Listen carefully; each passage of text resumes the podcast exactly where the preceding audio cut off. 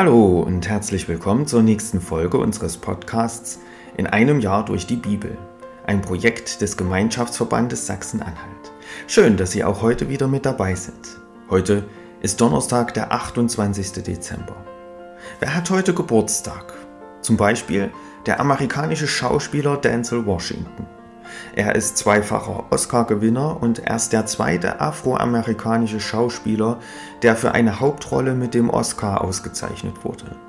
Denzel Washington wurde am 28. Dezember 1954 geboren.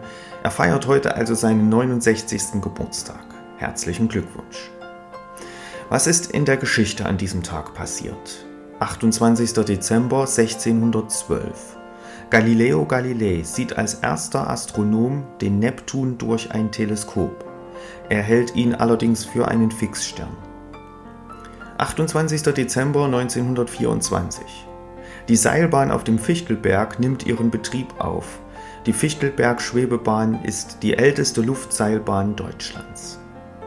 28. Dezember 1945. In den USA wird der War Brides Act verabschiedet. Dieses Gesetz ermöglicht die Einreise von Ehefrauen von Angehörigen der US-Streitkräfte.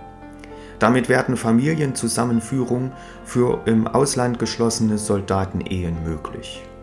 Und 28. Dezember 1981. In den USA kommt das Baby Elizabeth Carr zur Welt. Sie ist das erste durch künstliche Befruchtung geborene Kind in der US-Geschichte. Ich lese uns die Losung für den heutigen Tag vor. Sie steht bei Psalm 104, Vers 14.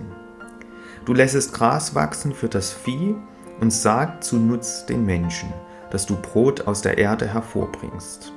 Und der Lehrtext aus Epheser 5, Vers 20 sagt Dank Gott dem Vater alle Zeit für alles, im Namen unseres Herrn Jesus Christus.